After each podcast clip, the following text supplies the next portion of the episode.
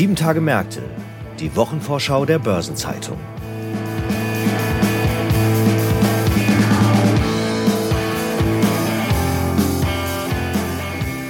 Herzlich willkommen zu einer neuen Folge von Sieben Tage Märkte.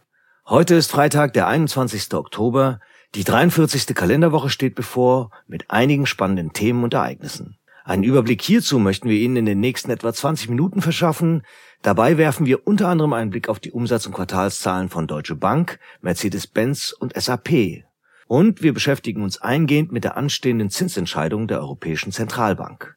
Mein Name ist Franz Kongbui, ich bin Redakteur bei der Börsenzeitung und gemeinsam mit meinem Kollegen Marc Schröers, Leiter des Ressorts Konjunktur und Politik sowie auch unser währungspolitischer Korrespondent, stelle ich Ihnen die Themen und Ereignisse vor, die in der anstehenden Woche wichtig werden. Wir beginnen mit der Zinssitzung der EZB am Donnerstag nächster Woche und hierzu begrüße ich Marc Schröers, Leiter unseres Wirtschaftspolitikressorts.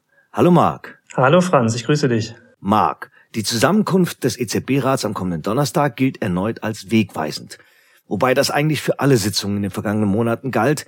Was macht dieses Meeting so besonders wegweisend? Was steht auf der Agenda? Ja, Franz, du hast absolut recht. Wegweisend. Das waren jetzt wahrlich viele Sitzungen in letzter Zeit und auch nicht nur bei der EZB sondern auch bei anderen Zentralbanken. Jetzt kann man sagen, wir benutzen das Wort vielleicht ein bisschen zu inflationär. Ich würde aber eher sagen, das ist einfach Ausdruck der sehr außergewöhnlichen Zeiten, in der wir uns befinden, der sehr außergewöhnlich schwierigen Zeit. Inflation, die viel zu hoch ist, der Ukraine-Krieg, die Energiekrise, die Pandemie. Das ist sicherlich auch eine Situation und eine Herausforderung, die für die Zentralbanken die vielleicht größte seit den 1970er Jahren ist. Insofern sehr viele, sehr wichtige Sitzungen. Was nun deine konkrete Frage betrifft, auf der EZB-Agenda stehen sehr viele, auch viele heikle Themen. Das eine ist natürlich der nächste Zinsschritt, also die Höhe der nächsten Zinsanhebung, die da kommt. Es wird zunehmend auch diskutiert über den Zinszyklus insgesamt, also wie weit es eigentlich noch nach oben gehen soll, wo womöglich der Endpunkt im aktuellen Zyklus liegt. Die Frage der aufgeblähten Bilanz, wie man damit umgeht, wie man sie perspektivisch wieder zurückfahren kann, ist auch zunehmend äh, brisant. Ja, und in dem Kontext letztlich ein anderes letztes spezielles Thema, das am Donnerstag auch diskutiert werden wird. Da geht es um die Refinanzierungsgeschäfte, TLTROs und Stichwort Zinsgewinne für die Banken, die da aktuell generiert werden. Ja, du siehst, es ist also äh, tatsächlich einiges auf der Agenda. Ja, tatsächlich einiges. Dann gehen wir die Themen mal nach und nach durch am besten und bleiben zunächst bei den Leitzinsen. Was ist da konkret zu erwarten? Zu erwarten ist auf jeden Fall eine Zinserhöhung. Also es ist klar, dass es weiter nach oben gehen wird. Die Signale der Euro-Währungshüter sind da sehr eindeutig gewesen, äh, auch in den letzten Tagen und Wochen. Hintergrund natürlich die Rekordinflation. Wir waren jetzt im September ja bei 9,9 Prozent Inflation. Das ist äh, fast fünfmal so viel wie die zwei Prozent, die die EZB eigentlich anstrebt. Zur Erinnerung, die EZB hat ja im Juli die Zinswende vollzogen, ein bisschen später als andere Zentralbanken, äh, damals mit 50 Basispunkten, im September dann ähm, nachgelegt, 75 Basispunkte. Das war für sie ein Rekordschritt. Das gab es vorher nie seit Euro-Einführung 99. Ja, wie gesagt, jetzt ist klar, es kommt die dritte Anhebung in Folge. Die Frage ist eigentlich nur, wie viel es wird. Ähm, 50 Basispunkte, wieder 75, vielleicht sogar mehr. Zuletzt mehrten sich die Signale und Forderungen aus dem EZB-Rat Richtung 75 Basispunkte. Es sind vor allen Dingen die Falken, die ja den Ton angeben. Hauptargument ist die Sorge um die Inflationserwartungen, dass die Inflationserwartungen sich also zunehmend von den zwei Prozent lösen und im Ende eine gefährliche Lohnpreisspirale in Gang kommt. Es gibt noch einzelne mahnende Stimmen auch, vor allen Dingen aus dem Euro-Süden von Zentralbankern, die von einer Überreaktion waren, die auf die Rezessionssorgen, Rezessionsgefahren verweisen. Unter dem Strich kann man aber wohl sagen, dass die 75 Basispunkte für die Woche jetzt eine gute Wette sind. Okay, also das ist schon mal ein ordentlicher Zinsschritt. Du hattest auch erwähnt, dass über den Zinszyklus diskutiert wird. Worum geht es bei dieser Debatte? Ja, da geht es letztlich um die Frage, wie weit die Leitzinsen halt überhaupt noch steigen sollen und steigen werden. Also bis wohin der aktuelle Zinszyklus geht, was der Endpunkt ist. Die Zentralbanker sprechen da gerne von der sogenannten Terminal Rate, also dem Höhepunkt äh, im Zinszyklus. Die EZB hält sich da bislang sehr zurück, bleibt sehr vage, hält sich bedeckt, auch bewusst, äh, wie EZB-Chef Volkswirt Philip Lane zuletzt gesagt hat. Das Problem ist nur, ähm, dass die Frage mit jeder kräftigen Zinserhöhung zunehmend dringlicher wird und die Forderungen nach Antworten stärker werden. Ganz einfach, weil welches Endziel die EZB auch immer im Kopf hat, desto stärker man am aktuellen Rand anhebt, umso geringer wird der Unterschied zwischen dem aktuellen Stand und dem, was man anstrebt. Insofern wird da zunehmend gefragt danach, in welche Richtung es gehen soll. Bislang war es im EZB-Konsens auch so kommuniziert, von wegen es soll erstmal auf jeden Fall auf ein neutrales Niveau gehen. Das heißt also ein Niveau, das nach allgemeiner Definition die Wirtschaft weder äh, stimuliert noch bremst. Das wird aktuell so bei knapp zwei Prozent, 1,5 bis zwei Prozent gesehen. Aber es ist immer fraglicher, ob das reicht angesichts der hartnäckig hohen Inflation oder ob man nicht doch auch in einen tatsächlich restriktiven Bereich gehen muss, bei dem die Zinsen so stark erhöht werden, dass die Wirtschaft aktiv gedämpft wird über weniger Nachfrage, über sinkende Preise oder weniger stark steigende Preise dann. Die Märkte sind da schon Richtung drei Prozent oder mehr unterwegs. Ja, und äh, lange wird die EZB äh, dieser Frage nicht mehr komplett ausweichen können ähm, und sie umschiffen können. Okay, und du hattest auch die EZB-Bilanz als weiteres großes Thema genannt. Wo stehen wir da und was kommt womöglich am Donnerstag dabei heraus? Ja, das ist wie bei den anderen großen Zentralbanken auch, ist ja auch die EZB-Bilanz extrem aufgebläht, insbesondere durch die massiven Anleihekäufe der vergangenen Jahre. Also nur mal als Größenordnung, die EZB-Bilanz liegt aktuell bei knapp 9 Billionen Euro. Vor der Weltfinanzkrise 2007, 2008 waren das so immer so eine Billion ungefähr. Allein der Ankauf von Staats- und Unternehmensanleihen summiert sich inzwischen auf fast 5 Billionen Euro. Ja, das ist natürlich sozusagen auch ein extremer geldpolitischer Stimulus. Jetzt werden gerade zwar keine neuen Papiere mehr gekauft, aber wenn Papiere fällig werden, wird das Geld, das daraus fließt, wieder reinvestiert. Das heißt, die Bilanz wird konstant gehalten. Das bedeutet auch einen enormen geldpolitischen Impuls, einen geldpolitischen Stimuli. Ja, und wenn wir jetzt auf der einen Seite über eine Normalisierung der Zinsen sprechen, macht es natürlich keinen Sinn, auf der anderen Seite, auf der Anleihebestandsseite, die gleichen Stimuli zu fahren, wie man es in der Vergangenheit gemacht hat. Insofern hat die Diskussion zugenommen.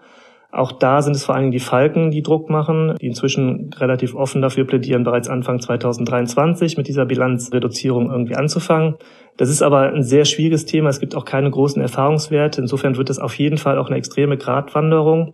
Am Donnerstag sind da sicherlich wahrscheinlich noch keine konkreten Beschlüsse äh, zu erwarten, ganz sicher wahrscheinlich sogar nicht. Es könnte aber sozusagen erste Signale im Bereich der Kommunikation geben, die zumindest den Weg dahin bereiten, dass man dann äh, im Zuge des Jahres 2023 sich halt auch dieses Themas annimmt. Okay, da werden die Auguren genau hinschauen. Bleiben von den großen Themen jetzt noch last but not least die TLTROs. Was ist genau das Thema und was ist jetzt bei diesen speziellen EZB-Krediten zu erwarten? Ja, das ist ähnlich wie die Frage der Bilanz auch ein im Detail sehr komplexes Thema.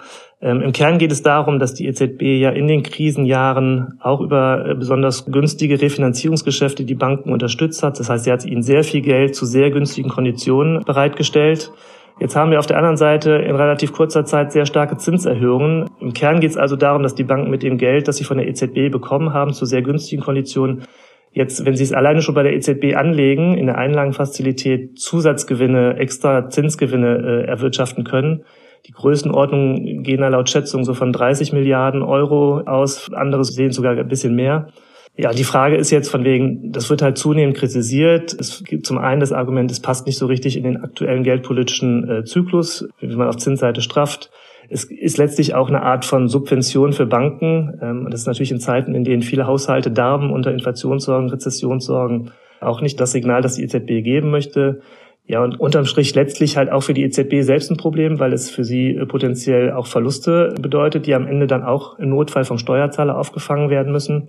Insofern ist das für die EZB äh, ein komplexes Thema, ein schwieriges Thema, aber dem eines, das sie offensichtlich sehr dringlich ansieht. Und da könnte es tatsächlich äh, am Donnerstag dann schon konkrete Beschlüsse geben. Da gibt es verschiedenste Optionen, die gerade diskutiert werden, ähm, aber es ist wahrscheinlich, dass da am Donnerstag tatsächlich was passieren wird schon. Also gut, Marc, da stehen, wie eingangs erwähnt, tatsächlich viele wegweisende Themen und Weichenstellungen ins Haus. Vielen Dank für den Überblick über all die Aspekte, die mit Blick auf die EZB-Zinssitzung für Furore sorgen. Danke dir fürs Gespräch, Franz. Und dann gibt es ja noch, wie erwähnt, einige weitere interessante Termine, die ich Ihnen nun vorstellen werde. Und da fangen wir mal mit Dienstag an, denn da kommen Zahlen von SAP zum dritten Quartal.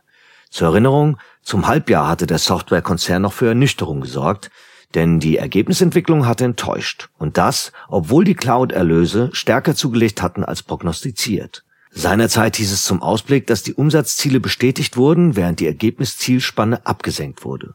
Nun ist es aber so, dass Unternehmensbeobachter trotz dieser eher ernüchternden Erfahrung Europas größter Software-Schmiede auf den ersten Blick viel zutrauen.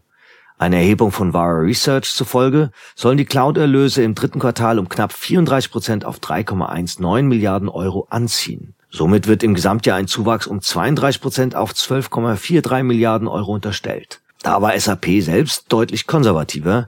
Das Unternehmen traut sich lediglich ein Plus von 23 bis 26 Prozent auf 11,55 bis 11,85 Milliarden Euro zu. Allerdings gibt es einen kleinen und nicht zu vernachlässigenden Unterschied in der Prognose. SAP gibt den Ausblick zu konstanten Wechselkursen an, die Analysten ohne Berücksichtigung von Währungseffekten. Und dieser Unterschied ist signifikant. SAP selbst hatte zur Jahresmitte einen positiven Beitrag der Wechselkurs von sieben bis neun Prozentpunkten in Aussicht gestellt. Wie hoch er tatsächlich ausfällt, hängt vor allem am US-Dollar. Doch auch hier sind sich die Unternehmensbeobachter deutlich uneins. Für das Quartal gehen sie nämlich bei ihren Prognosen von Kursen zwischen 1,01 bis 1,06 Dollar je Euro aus. Im Gesamtjahr jedoch von 1,04 bis 1,08 Dollar je Euro. Einig sind sie sich nur in einer Hinsicht, sie gehen alle davon aus, dass der starke Dollar SAP Rückenwind bringt. Wenn die Deutsche Bank am Mittwoch über den Verlauf des dritten Quartals berichtet, wäre alles andere als eine positive Überraschung eine Enttäuschung. Schließlich hat das Institut im Zuge der strategischen Neuausrichtung auch gelernt, virtuos mit dem Erwartungsmanagement zu spielen. Die Zeiten, in denen der Markt dem größten hiesigen Geldhaus mehr zutraut, als es zu leisten vermag, sind vorbei. Jede in die Zukunft gerichtete Aussage wird vom Top-Management so vorsichtig formuliert, dass es schon knüppeldick kommen müsste, um die Erwartungen des Marktes zu unterbieten. Das gilt umso mehr, als dass die kräftigen Zinserhöhungen in den USA und die eingeleitete Zinswende in der Eurozone zunehmend auf die Zinseinnahmen einzahlen. Auch die Vorlage der US-Banken scheint mit den zum Teil deutlichen Zuwächsen im Handel mit festverzinslichen Produkten in die richtige Richtung zu weisen. Und das, selbst wenn die Deutsche Bank im Gegensatz zu den US-Wettbewerbern geschäftsmodellbedingt nicht von den steigenden Rohstoffpreisen profitiert. Das Institut stellte auf seiner Webseite die Konsensschätzung bereit und demzufolge trauen ihm die Analysten im Vergleich zum Vorjahreszeitraum durchschnittlich einen Ertragsanstieg um 7,5 Prozent auf 6,49 Milliarden Euro zu. Zudem erwarten sie mit einem Vorsteuergewinn von mehr als 1,3 Milliarden Euro einen hohen Zuwachs nach 554 Millionen Euro im Vorjahr. Und das trotz einer fast verdreifachten Risikovorsorge von 342 Millionen Euro. Ebenfalls am Mittwoch legt Mercedes-Benz Zahlen zum dritten Quartal vor und mit Blick auf die Absatzzahlen lässt sich schon festhalten, dieses Vierteljahr war ein starkes für den Autohersteller. Wie sich der Anstieg der Pkw-Verkäufe um 21 Prozent im Umsatz und Ergebnis niederschlägt, wird dann zur Wochenmitte offengelegt. Immerhin hatte der Vorstandsvorsitzende Ola Kelenius zur Präsentation der Halbjahreszahlen Ende Juli gesagt, es gebe guten Grund, vorsichtig zuversichtlich zu sein. Sein Optimismus hatte er seinerzeit mit dem hohen Auftragsbestand und einer großen Nachfrage in wichtigen Märkten begründet. Zwischenzeitlich war zu erfahren, dass im dritten Quartal der Absatz in China mit 37 Prozent am stärksten zugelegt hat. Und in den USA war es um 31 Prozent und in Europa um 18 Prozent vorangegangen. Nach Ansicht der Analysten der britischen Investmentbank Barclays beeindruckt Mercedes-Benz mit einer Geschäftsentwicklung, die die Erwartungen des Marktes übertrifft. Sie heben auch die stärkere Ausrichtung auf Luxus, Technik und Nachhaltigkeit hervor Während Barclays das Kursziel jedoch auf 74 Euro senkte, beließ es das Analysehaus Bernstein bei 85 Euro. Der Wandel zum E-Antrieb sei voll im Gang, jedoch verwässerten die E-Modelle der meisten traditionellen Autohersteller die Marge. Zudem könnten nicht alle Kostensteigerungen weitergegeben werden. Und Mercedes CFO Harald Wilhelm hatte im Juli gesagt, er erwarte mehr Gegenwind im zweiten Halbjahr, der die Marge um rund zwei Prozentpunkte senke. Wie es tatsächlich aussieht und wie es weitergeht, sollte dann am Mittwoch zu erfahren sein. Und was gibt es sonst noch zur anstehenden Woche zu sagen? Am Montag bleibt die Börse in Singapur wegen des Lichterfests Diwali geschlossen. In Berlin findet das fünfte deutsch-ukrainische Wirtschaftsforum statt, unter anderem mit Reden von Bundeskanzler Olaf Scholz, Ukraines Präsident Volodymyr Zelensky und Wirtschaftsminister Robert Habeck. Derweil treffen sich die Umweltminister der EU in Luxemburg. Und in Hamburg wird das Energiepolitische Forum der Friedrich-Ebert-Stiftung und des Julius-Leber-Forums unter anderem zum Thema Belastung durch höhere Preise für Verbraucher durchgeführt. Am Dienstag steht ein Zinsentscheid der ungarischen Notenbank an. Am Mittwoch veröffentlicht der Europäische Automobilverband ACEA die Zahlen zu den Neuzulassungen von Nutzfahrzeugen im September. Am Bundesgerichtshof werden kombinierte Kauf- und Mietverträge mit Verwertungsklausel für Kraftfahrzeuge geprüft. Beim Bundesverfassungsgericht wird ein Urteil zu Unterrichtungspflichten der Bundesregierung in der europäischen Sicherheits- und Verteidigungspolitik erwartet. Und die Bank of Canada veröffentlicht ihren Zinsentscheid. Am Donnerstag wird mit Spannung die Bekanntgabe der Steuerschätzung durch Bundesfinanzminister Christian Lindner in Berlin erwartet.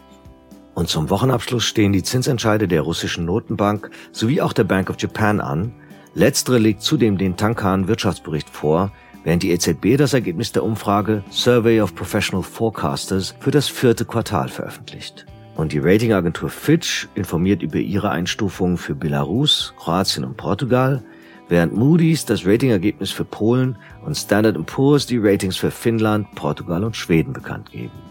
Weitere anstehende Termine aus Unternehmen, aus Politik und Wirtschaft sowie Updates zu wichtigen Konjunkturindikatoren finden Sie in der Übersicht heute im Finanzmarktkalender der Börsenzeitung oder online unter börsen-zeitung.de slash Finanzmarktkalender. Und die Woche wäre nicht rund ohne runde Geburtstage. 50 Jahre alt wird die Wirtschaftsnobelpreisträgerin von 2019, Esther Duflo. Seinen 60. Geburtstag begeht der CEO von Credit Suisse, Ulrich Körner, 65 Jahre alt wird ein Quartett bestehend aus Norbert Reis, vormals Vorstand bei HSBC Trinkhaus, Manfred Salber, ehemals Vorstand von DZ Hüb, dem Private Equity Investor James Christopher Flowers und dem ehemaligen Präsidenten des Europäischen Rechnungshofs Klaus Heiner Lehne. Seinen 70. Geburtstag feiert Stefan Schüller, ehemals Vorstand beim Bankhaus Lampe.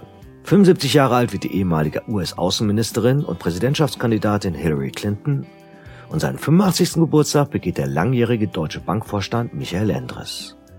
Aktuelle Geburtstage und Personalien finden Sie immer auch auf der Personenseite der Börsenzeitung. Zudem steht ein bunter Strauß von Gedenktagen an, darunter der Tag der Vereinten Nationen und der Beginn der Abrüstungswoche, der Weltoperntag oder in Deutschland der Tag der Bibliotheken und für die Feinschmecker unter uns der Weltnudeltag sowie der Weltspeisinsektentag. Wohl bekomm's. Und zum Schluss noch ein paar Hinweise in eigener Sache. In der Sonnabendausgabe der Börsenzeitung finden Sie neben der Spezialthemaseite Recht und Kapitalmarkt auch eine Sonderbeilage zum Thema Healthcare. Am Mittwoch findet das WM Online Seminar Aktuelle Fragen zum AGB Änderungsmechanismus statt und am Donnerstag wird das WM Seminar Steuerreporting für deutsche Kunden durchgeführt. Außerdem ist in dieser Woche eine neue Folge von Nachhaltiges Investieren erschienen, unserem Podcast rund um Sustainable Finance. Darin spricht Henning Pattberg über den Umweltfonds, den er 2008 bei Nordea übernahm, als ESG noch ein Exotenthema war. Eine Gesamtübersicht über die Termine der kommenden Tage finden Sie online unter börsen-zeitung.de slash Termine und alle Links stehen auch in den Show Notes zu dieser Folge. Und damit sind wir am Ende dieser Episode angelangt. Redaktionsschluss für diese Ausgabe war Donnerstag, 20. Oktober, 18 Uhr. Ich wünsche Ihnen einen schönen Wochenabschluss und gute Erholung am bevorstehenden Wochenende. Alles Gute.